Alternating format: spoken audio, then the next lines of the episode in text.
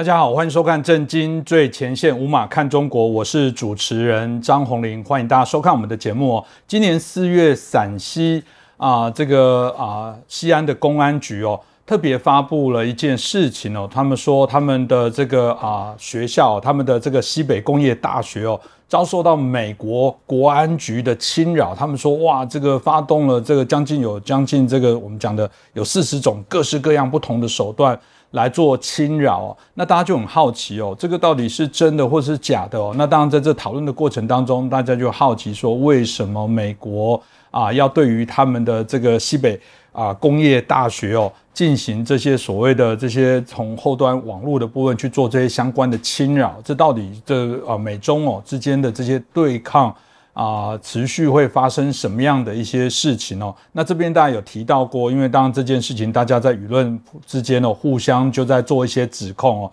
那当然，呃，大家很好奇，如果是的话，为什么美国会特别选择这个西北工业大学哦，啊，来进行这些资讯资料的这些相关的一些收集哦？那大家也认为说，这些自由的力量，我们开始在做集结，在对于这些专制。啊啊！独裁的这些国家啊，彼此之间哦，在开始站队，在做一些啊相对的一些对抗哦。那这件事情当然也延伸到包含我们现在在谈到全球化相关的问题。过去啊，因为所有这个不分国家的这个意识形态，大家全部组合在这个所谓的全球的供应链里面。当发生了一些啊牵涉到个人基本价值的时候，这就产生了一些比较尴尬的状况。所以，嗯，全球化是会持续，或者全球化会在重整。重整的部分是依据自己价值的体系来重整，而排除跟自己价值差异太大的这些国家，再加入这些全球化的供应链里面，到底未来会怎么发展？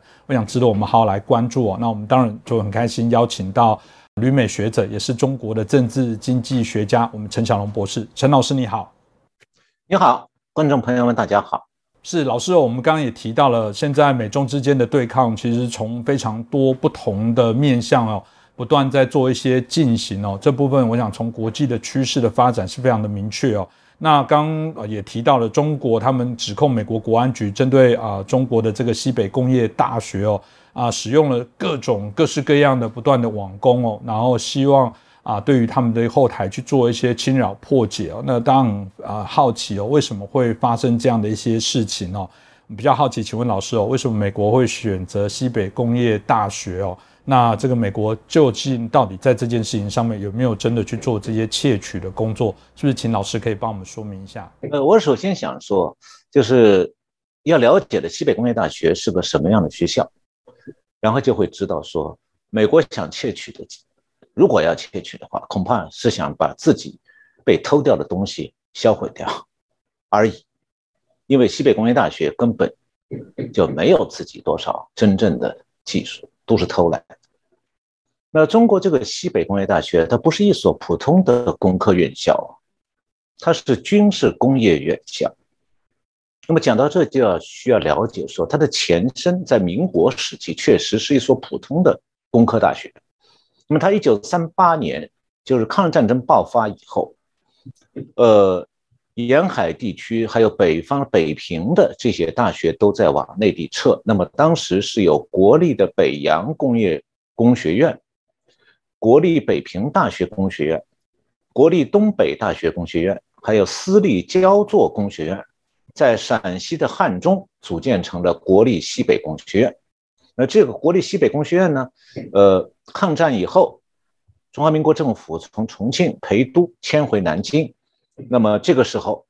这个国立西北工学院就迁到了陕西西面，呃，这个西安东面的咸阳，一直就留在咸阳。那么中共建国以后呢，这所普通工科院校又被中共安排成了军事工业院校。那情形是这样的。一九五二年，上海交通大学、浙江大学、南京大学这三所大学的航空工程系，在南京组建成，在南京组建成了华东航空学院。那么，这个华东航空学院原来在南京，一九五六年迁到西安，改称西安航空学院。那么，这个西安航空学院呢，它是基础科系太薄弱，它多半是航空工程系的。这个师资力量，所以他在一九五七年就和西北工学院合并，成为西北工业大学。实际上以前好像叫西北工业工学院。那么，一九七零年，解放军有一个最主要的军事工程学院，就是它军事工程方面一个主要学院，叫军解放军军事工程学院。在一九七零年的时候，这个解放军军事工程学院的航空工程系又并到了西北工业大学里边。那么这一系列合并说明什么呢？那就是中共把一个普通大学原来有的航空工程系都集中到这个西北工业大学。又把军事工程学院的航空工程系也并到西北工业大学，所以西北工业大学就成了中共航空工程方面的一个主力院校，那么全力为中共的研发军用飞机服务。那么西北工业大学的上级管理机关，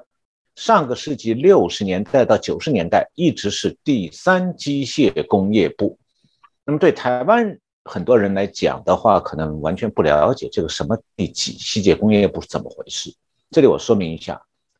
中共用这样的很奇怪的名称，就说明这都是军工部门。中共的国防预算它是不包括军工部门预算的，那么军工部门预算都列在民用工业名下，但是呢，军工部门它的管理是直属军方管理的。那么，军方负责管理军工工业的部门叫做国防工业办公室，在中国简称国防工办，后来又改称国防科工委。那么，国防工业办公室它是管控六个军工部门，这个每个军工部门对内对外都有两个称呼，对内，比方讲核工业部，对内就叫核工业部，对外。改称为第二机械工业部。那航空工业部主要是造军用飞机的。我刚才讲的核工业部主要是造核武器的。然后航空工业部主要是造军用飞机的，对外称为第三机械工业部，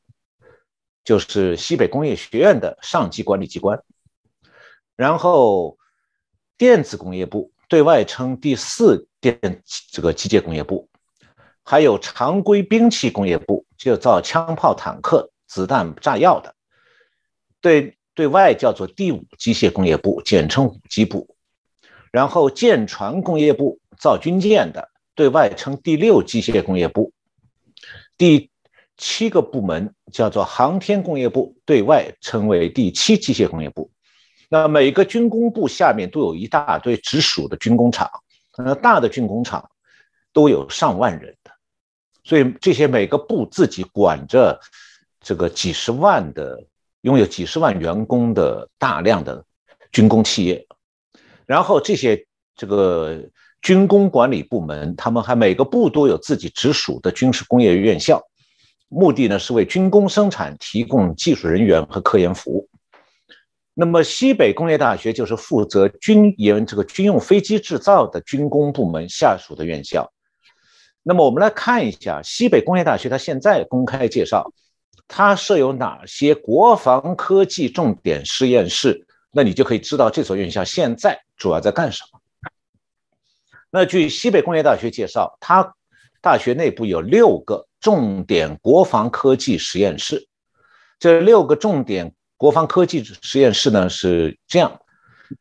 一一个是水下信息与控制国防科技重点实验室，第二个是无人机特种技术国防科技重点实验室，第三是超高温复合材料国防科技重点实验室，第四是异形叶山空气动力学国防科技重点实验室。第五个是固体火箭发动燃烧热结构和内流场国防科技重点实验室，再一个是航天飞行动力学技术国防科技重点实验室。另外，这所工西北工业大学还拥有中国最大的无人机研发基地，这可能和台湾用的无人机呃遇到的无人机啊还有点关系的。那么，中共的。要看它军事工业的研研究院校和科研机构呢，它的起家早年主要是在消化苏联提供的军工技术。那么从上个世纪末开始，中共开始针对以美国为主，也包括俄罗斯的军工技术展开全面的盗窃。中共呢想用这种盗窃这个军工技术发达国家的这些军工科技呢，来实现它军事工业上的弯道超车。那么中共的军事院校的，它是直接和中共的谍报部门合作的，他们这个大量会盗窃西方还有俄国的军事技术。那川普总统任内的时候，美国联邦调查局曾经指出，美国的 FBI 就是联邦调查局呢，平均每十个小时要就启动一项新的与中国有关的调查。那么当时手头待查的中共技术谍报案子多达两千件。那么其中呢，有好些案子就和这所西北工业大学有关。那么，美国之音报道过，西北工业大学的中国被称为“国防七子”之一，意思就是这个中国国防工业的七大王牌院校，其中就有这个西北工业大学。那么，它参与的是无人机、水下自主机器人，还有导弹扩散项目的开发。那从二零零一年开始，美国商务部呢，其实从国家安全考量。就开始要限制这所军工院校获取美国技术。那么最近两年呢，这个这个学校的学生也被禁止到美国留学了。但是这所大学参与的谍报活动，在美国的谍报活动是越来越猖獗的。其中不少案子当中啊，中共的谍报人员被抓获了而招供。比方讲，二零二一年四月二十八号，美国司法部宣布，中国公民秦树人向波士顿联邦法庭认罪。他承认，他非法采购了美国有出口管制的水下听音器，把价值十万美金的产品出口给中国军方大学西北工业大学，因此秦树人被波士顿的联邦法庭判两年监禁。呃，前面主持人提到了这个情报部门谍报活动，在西方国家呢，基本上是由专业的情报部门运作。主要呢，它是任务是搜集军事情报这方面。那么中共呢不同，中共是情报部门和军工院校、普通大学、研究机构、留学生、商人全面合作。他会，中共会利用一切手段搜集从玉米良种到军用装备等等一切的技术。所以，美国有一位退休的高级情报官员，原来是情报事务方面的专家，他叫 Nicholas。呃，Ftmidas 这位情报专家介绍，他说，中共的间谍活动啊，和大部分西方国家的间谍活动之间的区别是很明显的。因为大部分国家实施间间谍活动是确保国家安全，那么相比之下，中国还采用全社会的参与的方法来窃取外国技术、知识产权、商业秘密、经济财富。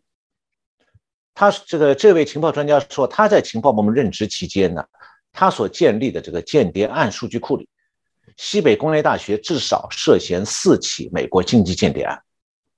所以他最后的结论是说，中国的情报体系是利用国家的权力，以商业目的去搜集，并且以此建立产业、主导产业。那很显然啊，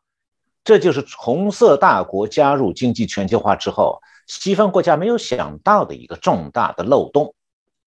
就是中共的间谍技术间谍活动啊，也趁机全球化。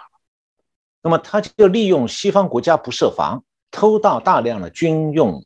民用工业、生物科技、经济情报，然后从中获得巨大的利益，也是在掏空民主国家的技术库存。谢谢老师哦，啊，特别把这一段大家看起来这个所谓的相互在指责的一段谍报战哦，更清楚让我们了解哦。当然也呃可以理解哦。当然相较起来，在研究这个新啊这个时代的这些战机，第五代的相关战机，甚至有人在提到第六代的一些未来的发展哦。相较起来，美国的技术还是较为领先。当回到这个美国中国之间的这些对抗哦，当呃不断都有一些新的变化跟发展哦。美国在之前也通过了晶片相关的一些法案哦。那我们看到啊，特别就是呃有外界呼吁这些啊，美国必须加强对中国动用啊经济武器的一些相关的制裁手段。那当然就请教一下老师哦。那有人认为说，美国是不是应该趁这个机会？啊，同样的类似的这样的法规跟法案去加强啊，更严格落实的部分，老师大概怎么看待这个发展呢？呃，最近啊，美国是在对中国的经济政策方面，它比较明确的对中国收紧了高科技领域的投资，还有技术出口转管制。那我们都知道，自从美苏冷战结束以后，然后中国加入了世界贸易组织 WTO，那么这个这个以后呢，经济全球化的加快推进，这时候在全世界出现了一股这个乌托邦幻想，就就是说认为啊，这个世界从此就和平静好，那各个国家只在经济上竞争，世界上再也没有战争了，这种乌托邦幻想啊。让各国政府到跨国公司都把注意力放到在全通过全球的转移技术、铺设跨国产业链这些方面。那么，正是这种鼓吹无提防的经济全球化这种幼稚的乌托邦幻想诱导之下，美国对中国大规模盗窃技术缺乏防范，等于开门让中共方便的偷盗。并且中共还大量的在并购美国的科技创业公司。此时此刻，中共在硅谷投资要购买美国的这个风险投资公司，这个美国的一些新创业的高科技的公司，这个资金正在迅速的增加，这是一方面。那另外一方面就是过去二十年间。中共一方面是疯狂的偷盗美国各个领域的技术，我刚刚前面讲到，从玉米的两种一直到这个潜核潜艇技术，然后把盗窃来的大量技术又用来对针对美国的扩军备战，同时在民用商品领域又击垮美国公司，然后去努力攻占西方国家的市场。那么最近是中共这种盗窃活动，它在芯芯片和高呃这一类的高科技领域啊。越来越活跃，美国是开始感到国家安全受到了直接的威胁。那么，中共在晶片领域的扩张呢，很大程度上是依靠从晶片强国台湾挖角，还有偷技术的。所以，台湾呢成了中共偷技术、威胁美国的重要来源。那中国晶片企业的发展呢，往往就是依靠从台湾挖过去的技术和管理人员。我想不用我讲，大家都知道几位很有名的人物了。像梁孟松啊、蒋尚义啊等等等等。那么美国意识到说，如果不趁中国仍然依赖西方市场，那么中共的这个高科技研发现在还没有后来居上的时候，如果不在这个时候赶紧采取严厉的管制和限制措施，那么最后呢，事关美国军用和国防的一些最先进的科技就会保不住，或都被偷光了。到那个时候。美国就来不及遏制中共在技术上和军事上崛起了，那美国将沦为被中共威胁而无还手之力的地步。所以啊，过去几个星期，美国采取了一系列动作，就是准备收紧对中国技术限制的这方面，有很多消息接连不断。那么，首先就是八月九号，白宫刚这个主持人前面提到的是白宫签署了一个二零二二年。晶片和科技法案就是 Chips and Science Act 2022。那根据这个法案，美国计划呢是对美国的半导体产业投入五百二十七亿美元美金的补贴。那对美国的半导体和设备制造企业还要提供百分之二十五的投资税收减免这方面的扶持政策。那美国的商务部部长 Gina Raimondo 他是这样说的：“他说我们正在建起围栏。”以保证那些接受了芯片资金支持的公司不能损害国家安全。他们在十年时间内不能用这些钱去中国投资，他们不能在中国开发领先技术。那接受了资金的公司只能在中国建造一些使用成熟工艺的工厂，以服务当地市场。那这话意思就是，他这美国的公司如果接受了政府的补贴。那么他就不能够到中国去投资研发最新的科技，只能这个做一些提供一些为中国市场提供一些比较成熟产品，像十四纳米以上的那些晶片的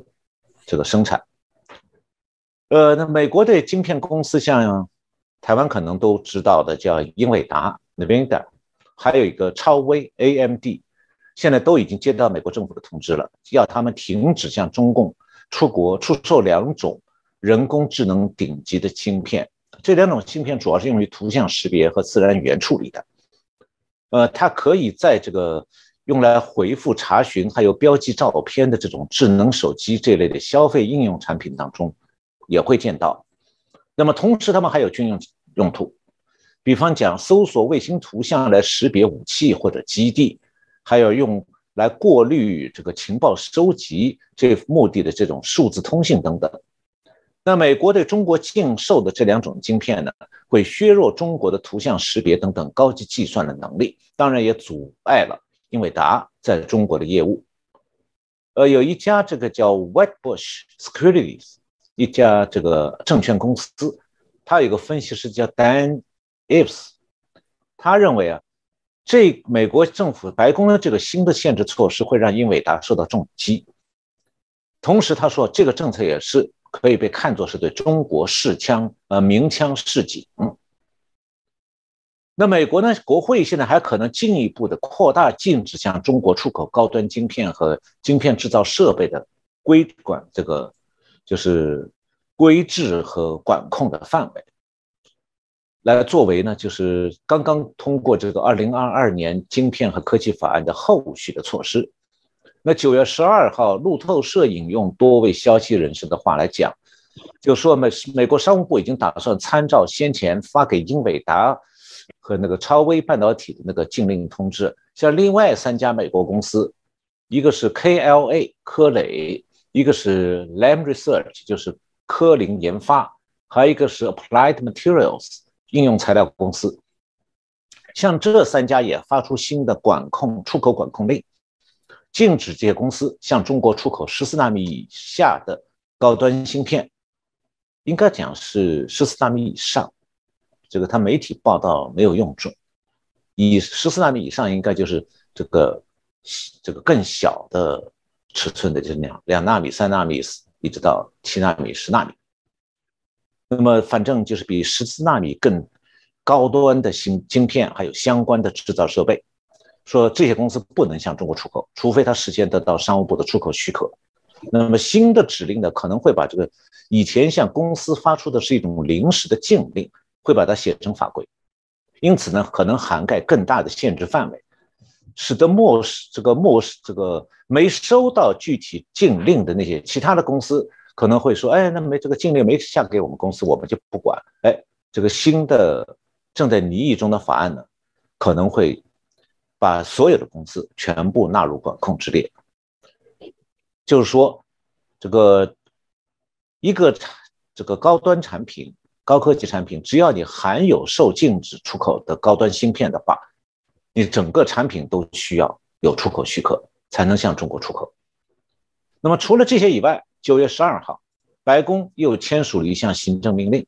启动了美国的国家生物技术和生物制造倡议。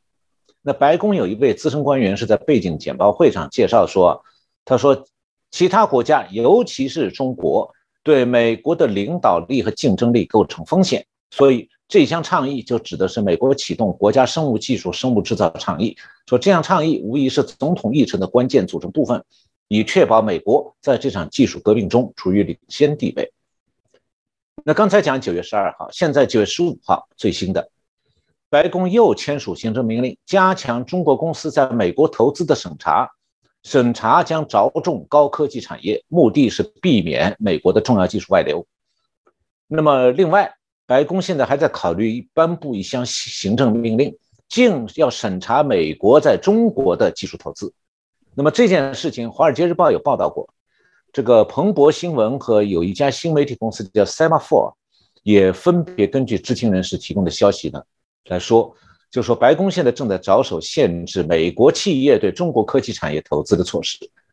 那个当然，这个相关的法案还在国会讨论，可能要在未来几个月以内啊，以行政命令的形式先签署这样的规定。那么新的规定呢，是要求美国公司投资到中国投资之前，事先要报披露他可能投资中国哪些产业，同时美国要在政府内部建立一个体系。赋予美国政府直接阻止投资的权利。那么媒体还借报道说呢，除了签署一项可能大幅度限制美国投资的对中国投资的行政命令之外，白宫还在考虑另外两项行政命令，一项是限制包括抖音就是 TikTok 在内的中国互联网公司，呃，通过它的业务来收集美国公民的数据。那另一个行政命令就可能是要缩小可以出售给中国客户的技术种类。那美国本来是要蛮强大而且完善的出口管制体系的，比方讲，一九九零年有一个 Helms 和 Burden 的一个法律是关于出口管制的，还有一个 Thomas 法也是如此。那么近年呢，又有一个澄清合法使用境外数据法案，听起来呢，法案是蛮多，都给了美国政府的有关机构可以对域外的公司和有个人执行法律制裁权。那美国商务部下面还有一个商业与产这个产业与安全局，the Bureau of Industry and Security，呃，这个部门呢是政府行政部门，在这一方面就是关于出口管制方面的一个主管部门。但是啊，《华尔街日报》八月十七号对二零二零和二零二一这两年美国商务部的这个数据做了分析以后，他写篇报道，他说。这两年，美国继续对中国放行的一系列半导体、航空零部件、人工智能技术和其他产品方面的技术。美国商务部的对华技术出口程序几乎批准了所有要对中国出口的申请。一些特别重要的技术，它的出口甚至还出现了增长。那大家可能很好奇，为什么会这样？那关键就在于啊。美国的企业在经济全球化年代里，已经完全习惯于完全只考虑自己的商业利益，啊，完全不考虑呢这样做下去有什么潜在风险。那负责国家安全的美国政府为什么没管住呢？我们要知道啊，中美冷战是二零二零年一月才被中共点燃的。那中我看到我们的跟帖里头有些小粉红在后头。对这一点很不满意，说不是中共点燃的。我我在节目里专门讲过，我这里就不再去跟他们争了，没有意义，因为他们不就是帮腔而已。那么，中共在二零二零年一月点燃这个中美冷战以后，川普总统是经过一段时间的思考、商量和准备，说到了二零二零年下半年才开始对中共全面的应对措施。关于这方面，我们前面以前的节目谈到过。但是呢，二零二年下半年，大家都知道了，美国的总统大选转移了美国行政当局的注意力。那然后就是拜登上任后一年半以来，拜登上任这一年半以来，基本上在技术对中国的技术出口管制上是无所作为的。这就出现了刚才提到《华尔街日报》讲的这种局面，就是拜登上任以后，基本上美国对中国的技术管呃技术出口是完全开放的。那么现在，美国行政当局和国会啊开始亡羊补牢了。那其中一个重大的转变就是，对经济全球化商务活动开始增加管控，而不是完全放行。那 Trump 时期呢，曾经把中国的一批大型科技公司列入交易被管制的实体名单。那这种做法呢，只是针对中共的企业的。那没被列入的中国企业还是非常活跃。那现在白宫和国会。在讨论的立法还有行政命令，从方向上看的话，它开始了一个针对经济全球化最大受益者中国的一个大转折。那很多人没有注意到，这个大转折已经悄悄开始了。那就是说，开始要在经济全球化的技术和投资领域对中国实行排除法了。那所谓的排除法，就是说，美国企业凡是涉及到中国。它的技术和投资都会受到管制，那当然了，现在还只是开始。但既然中国是经济全球化的最大受益者，那这种排除法就会开始改变经济全球化的格局，要部分的把中国从美国的对外技术和投资活动当中啊加以排除。那从经济全球化的角度来看的话，原来的经济一体化、经济全球的一体化格局啊。就开始发生根本性转变，因为经济全球化正在被扭转为经济双轨化，就是说一部分经济活动变成说是遇到中国和俄国必须绕开的，那还有一部分经济活动呢，依然可以和中国充分开展。那进一步可能的前景就是说，在双轨之间呢，逐渐产生相互排他。那一家企业想两边通吃的可能性正在逐步下降。这个转变之所以重要，是因为现在世界各国的企业主管基本上头脑里还没这个概念和这个意识，就是我刚才提到的经济全球化正在走向双轨化。那么这些企业主管更没想到过说，经全球经济双轨化之后，自己的公司要如何应对。那我想呢，对台湾和日本的企业来讲，凡是有长期战略思考的大中型企业，其实都面临这个课题的。而且呢，这样的新认知啊，才能让企业能够面对正在发生转变的经济全球化，才能找到新的定位。那从本质上来讲，就是说，当中美冷战正式的嵌入了经济全球化以后，这个世界必须要面对这种经济双轨化，只是大家现还现在还不大习惯这种突如其来的转变而已。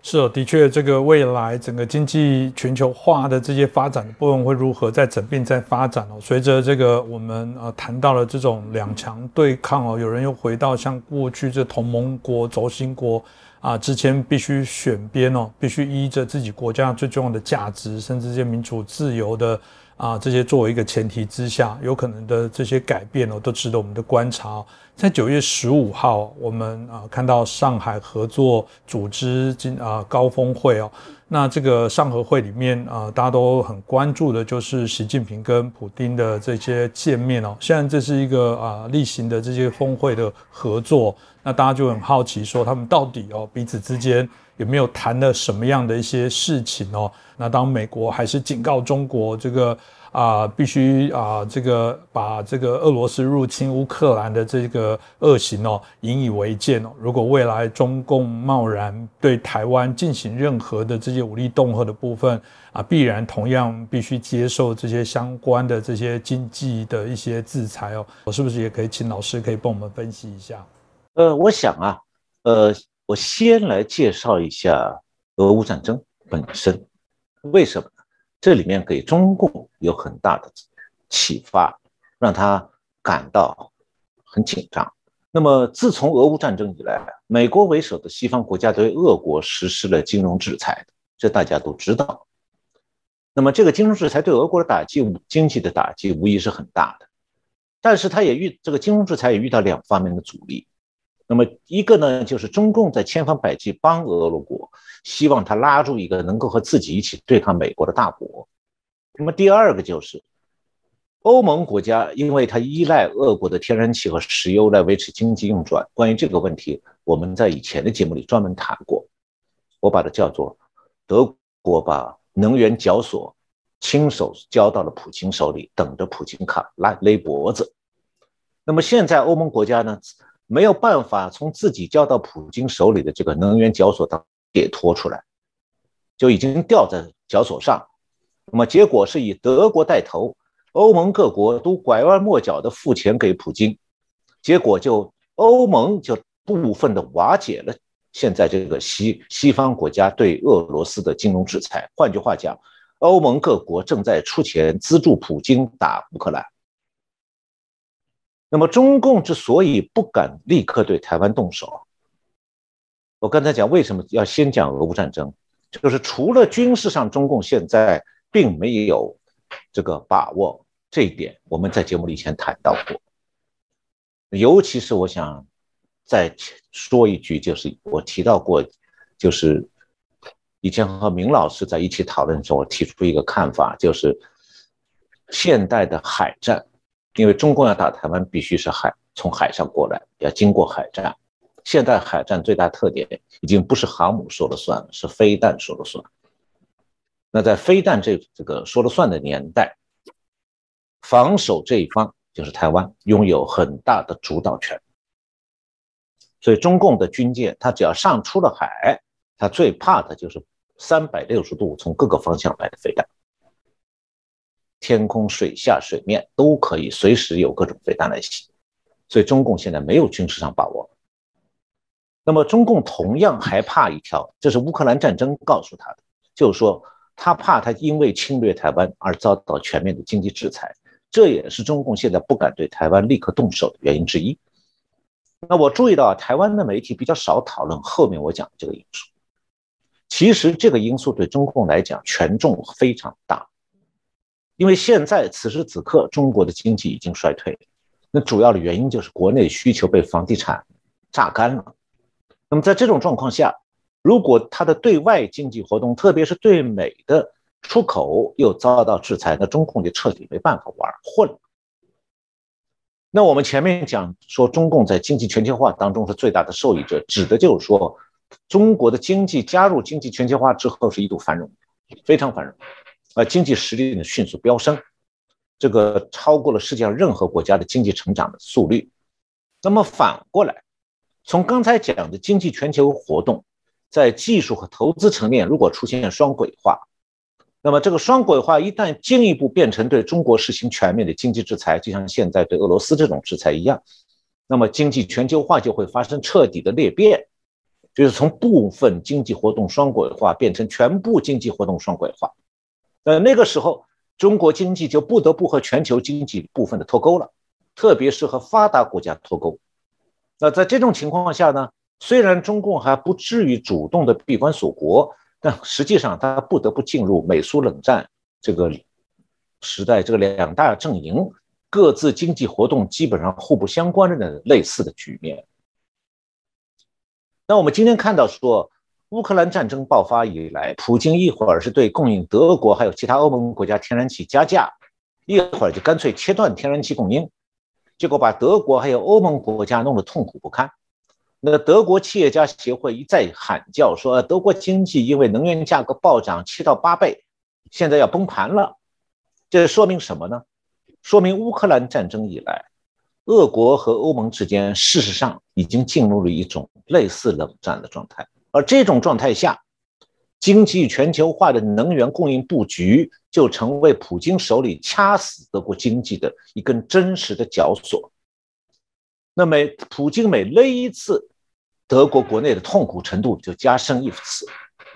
那么这个过程啊，还让我们看到了三点：第一呢，就是经济全球化不能保证地球和平的；第二点，谁没有预见到战争可能发生，没有做好战时经济制度这方面的准备，谁就可能被掐死。这指的是德国，还有欧盟其他国家，他们一向一向在那唱什么和平主义呀。我们绿能之上啊，唯独没有想到俄罗斯会入侵的。那么第三，最可能被掐死的是那些对能源、粮食、国际市场过度依赖的冷战摄入国，就是谁被拉进冷战，比方讲这个德国，现在就是被俄罗斯抓起来，吊在绞索上，德国人自己爬到绞索上站上去了。把绳索套在自己脖子上，而普京就提一下绳子，德国一下就哇哇叫，我我要死了。那么这是属于这个冷德国，就是现在的冷战摄入国，他最可能被掐死。就德国经济崩盘，现在是一个现实的可能，不是一种纯粹的假设。如果大家去读德国的这个经济界的声音，看他们的德文媒体，你就会知道这些都是真实的。那么，在中美冷战这个经济层面，中共现在处于什么样的位置？我们过去谈中国经济，经常台湾的媒体或者是就中国谈中国，或者是就两岸谈中国，台湾从中国经济中得到多少好处？那么，我们来看看，在中美冷战这个经济层面，中共处于什么样的位置？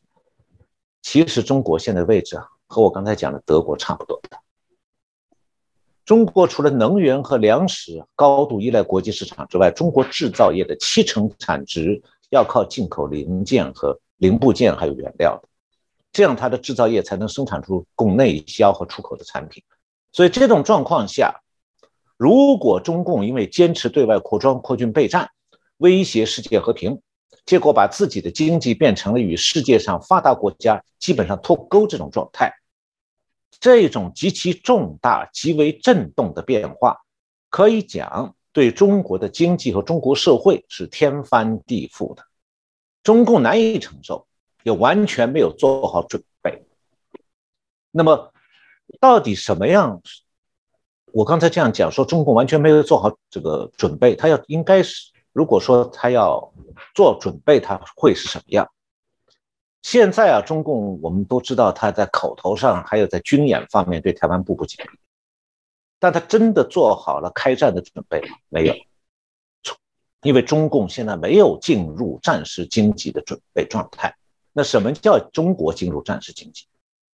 进入战时经济不是说中国。中国多储备一些原油或者粮食就可以，那种储备顶多应付几个月或者半年而已。那对中国而言，真正的战时准备是说，就是要建立长期的自给自足的经济管控体系，从而来支撑战争需要。大家想一下，大日本帝国打在珍珠港开打了以后，他是不是就是这样做的？那么要做到真正做到这一点，中国的各行各业就必须重新从市场经济还有私营企业为主啊，转回到计划经济和国有企业，因为一切活动都它必须由政府来调度支配，不能任由企业从利润出发来运转，因为很多私营企业在战时状态下它没办法盈利的，甚至可能破产所以啊。在中共完成全面取消市场经济、重新建立有效的计划经济公有制之前，中共不敢放手对台湾胡来的。那反过来，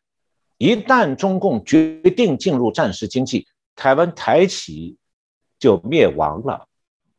因为它会被中共没收的。从目前来看，中共高层还没考虑到这一层，因此也完全没做这样的准备。那没有这样的经济制度转变的准备，中国的经济其实它没有办法应付战时需要，所以，我这就是我们从德国现在被普京不勒脖子勒得哇哇叫当中可以看出来，中共同样是可以被勒得哇哇叫。老师刚刚也提到了，在目前来说，这个俄罗斯跟中国事实上都面临到经济的严重的挑战哦。当然，以我们这次俄罗斯俄乌开战以来，受到西方啊国家经济的制裁哦，但俄罗斯还是认为这个中国是他最后这个经济重要的支持依靠。殊不知，其实以中国，我们看到最近的一些经济相关的一些发展状况也不是非常好。从我们看到。啊，八月底开始做清零，有七十四个城市哦，要进行这个封锁。那另外一个部分，包括我们看到啊，青年人的人口失业率也不断的在做攀升啊，据闻也是创下了新高。那其他我们包含这个所谓的二次炒房所产生这些烂尾楼相关的一些风暴，我们从这个它的 GDP 的部分就明显的可以看出，中国第二季的 GDP，我们看到它的成长只有年增零点四左右。啊，相较于第一季的部分有四点八趴哦，呃，显然大幅的放缓哦。那这也是我们看到啊，彼此之间哦，他们这些经济相互的一些依存的关系，的确受到这些经济制裁的严重的影响哦。不过有另外一个老师刚刚所提到的课题，我觉得值得大家好好来思考一下，也请教一下老师哦。因为过往我们可能好像大家都有一个迷思，如果听过老师刚刚前面的分析，会说。好像全解决全球化、避免全球化，或者是暂停全球化，好像就可以制啊，就等于是制裁中国，对中国进行经济的一些打击哦。有人这样的说法，就是所谓的去全球化，就是要让中国来完蛋，就有效可以制裁中国。那大家就会说，那全球化是不是应该要来退场呢？是不是支持反共的人就要支持反全球化？啊，呃，是吗？是应该会是这样的一些推理的逻辑吗？是不是可以啊？就叫一下陈老师。呃，到现在为止啊，经济全球化是经历了疫情冲击和海运冲击这两个主要的震动。然后呢，现在这个可以讲部分的这个经济活动呢，在欧盟那边是受到了这个俄乌战争的冲击。但是啊。到现在为止，跨国公司基本上是把这样的震动啊看作是一种暂时现象，所以可以讲说，遇到这种震动呢，跨国公司都是把全球供应链的梗阻啊看作是暂停。就好比说我们在手机上或者电脑上正在播放一个视频，你按一下 pause 这个键，就暂停。那么跨国公司希望说，哎，等这冲击过去以后，一切恢复就好。但我现在前面讲的是说，全经济全球化实际上现在正在转向双轨化。这意味着什么？就是不再是全球供应链梗阻这种暂停，而是全球供应链必须重组成双轨的。什么叫全球供应链组成双轨的？就是说，你一个跨国公司，你要么不做美国生意，你把总部迁到新加坡去，你只做中国生意。那么这个跨国公司就变成靠中国那边，你加入那一个中国系列的所谓的。部局部的全球化，那要不然这个跨国公司就是你不要做中国生意，免得你设在美国的总部呢会被遭到对中国制裁时候是遭到波及。但是如果有个跨国公司老想说我非要在美国和中国这边两边通吃，那对不起会变得越来越难。那么为什么如此？我们现在需要先来理解经济全球化这种理念本身的盲区。那所谓的经济全球化的盲区，指的是说，各国研究经济全球化的学者，还有各国政府，面对经济全球化高潮的时候，全都没有看到一个具有根本性的盲区。这个盲区就是，我前面提到过，美苏冷战结束之后，各国政府和各国研究经济全球化的学者都认为说，这个世界真的从此平静、和平静好啊。再也不会发生另外一场冷战，但是这是真的吗？我前面讲了，这是一种乌托邦幻想啊。我们现在不要讲在讲什么国际商界如何高瞻远瞩、目光远大、精明灵活，在这种乌托邦幻想面前，我们现在几乎可以讲，没有一家全球的跨国公司真正看清楚了可能的全球化的前景的。那经济全球化真正的前景可能前景到底是什么？现在我们可以看得很清楚了，就是当红色大国深深的嵌入经济全球化之后，经济全球化带来的经济繁荣不可避免的会壮大红色大国的经济实力，这一点是显而易见的。但是呢，一直有很多人愚蠢的相信。红色大国尝到经济全球化的甜头之后，他就会拥抱民主自由，这样就和世界上主流的自由民主制度并轨了。那为什么说这种看法是愚蠢的？因为持这种看法的人缺乏对红色大国和共产党政权的深入认识，他们看不到说加入经济全球化之后的红色大国必然会滋生。或者说重新滋生全球称霸的野心，这是共产党的本质和马克思主义那个要统治全球的意识形态决定的。所以，一个人如果对马克思主义，不管是新版的还是老版的，你对马克思主义比较友好宽容的时候，你就很难摆脱这样的愚蠢。我只要举一个。很简单的例子，事实上啊，当中共用一家旅游公司的名义，一九九九年买进乌克兰的瓦良格号航空母舰的空壳的时候，中共要建立航母舰队、挑战美国海军和太平洋秩序的信号，那个时候就已经出现了。可是那个时候，很多人看到这件事是抱着一种看好玩的心态，觉得没有什么，不就一个空壳船吗？连发动机都没有，哎。其实，那就是中共要圆中共的海军要圆他多少年前就开始做的航母梦啊！那中共海军的航母梦不是过家家呀，那是有明确的战略目标的，就是以后要在海上称霸。那到今天了，中国已经下水三艘航母了，而且后面两艘正在造。中共海军的一系列大舰队也形成规模了。第一个目标就是攻击台湾，控制第一岛链。那么中共几乎也是在同时就点燃了中美冷战。那什么是中美冷战？就是世界上经济规模最大、海军最强的两个国家，开始了不会停止的军事对抗。这种军事对抗，它和核大国全面热战的唯一区别就是，双方不会动用核武器，但是除了以都是以核武器作为最后的克敌手段来威胁对方的，这就是所谓称为冷战的原因。也就是说，当中共做好准备以后，他就开始了世界上的第二场冷战，连美国也是仓促应战的。那由于没有一个跨国公司能够有远见，有能够预见到第二场冷战的爆发，所以也没有一家跨国公司十年前会想到说，经济全球化早晚会被这场新出现的冷战导向双轨化。那中共现在拼命在花冤枉钱推行“一带一路”，还有这次抓住上海合作组织不放，从它的全球战略来看，其实啊。就是在为经济全球双全球化转向双轨化在做准备。那么，就像啊，这个美苏冷战一旦开始，就从来没有停止过经济全球化的步伐一样，中美冷战也不会造成经济全球化全面消失。中美冷战对经济全球化的影响是什么呢？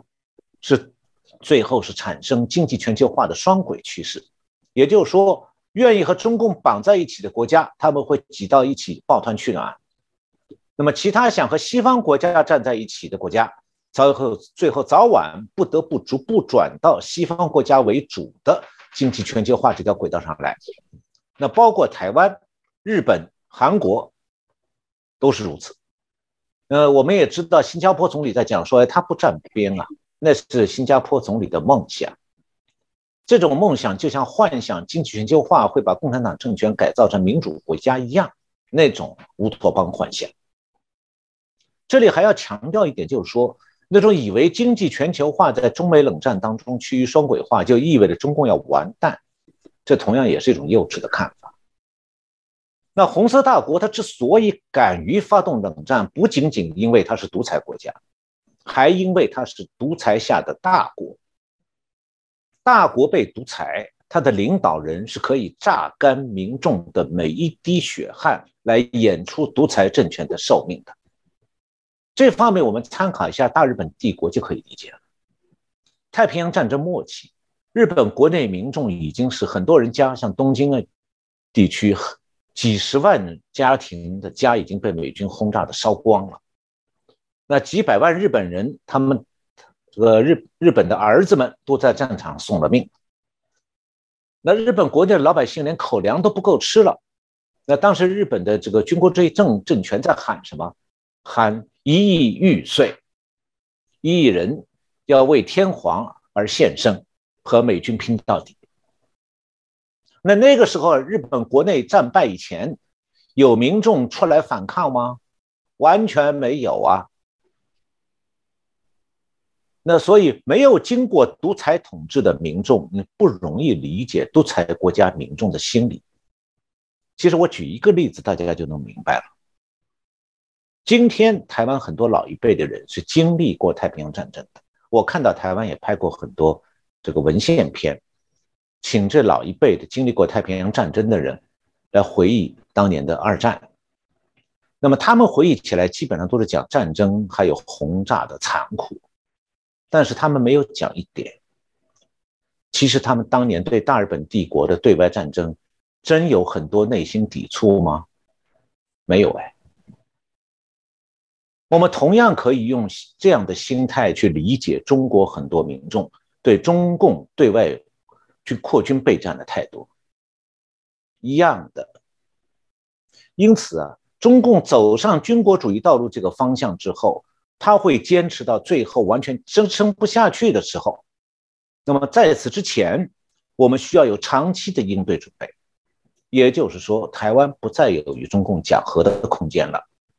唯一的前途就是首先看清国际大势，然后争取国际支援，自保到底。是，谢谢小红老师哦，很清楚的也告诉我们这段期间整个国际情势发展哦，包含呃台湾呃重要的未来如何的治处哦。每次打上这个部分都会提醒说，台湾的民众呃必须要认清这样的一个现实哦。过去有人还是会把台湾跳脱在所谓的美中对抗，说我们不要加入战局，不要愚蠢，我们要成为中立国，我们啊不要涉入，我们台湾就会安好。没有办法的。我们看到这个不只是在军事相对应的这些站边抱团，其实连经济，老师所今天提到一个重要的部分，都有可能朝向双轨，各自在做一些啊发展哦。所以这个部分我觉得也是值得啊台湾好好在思考。今天陈小龙博士啊所在啊我们国际情势相对的一些分析中，让我们可以有一些领悟哦。那今天就再次感谢啊陈小龙博士哦，也感谢大家的收看。如果喜欢我们的节目，欢迎大家可以帮我们转传、按赞、分享给更多的好朋友来收看、支持我们的节目。再次感谢老师与感谢各位观众。谢谢主持人，谢谢各位观众收看我们节目。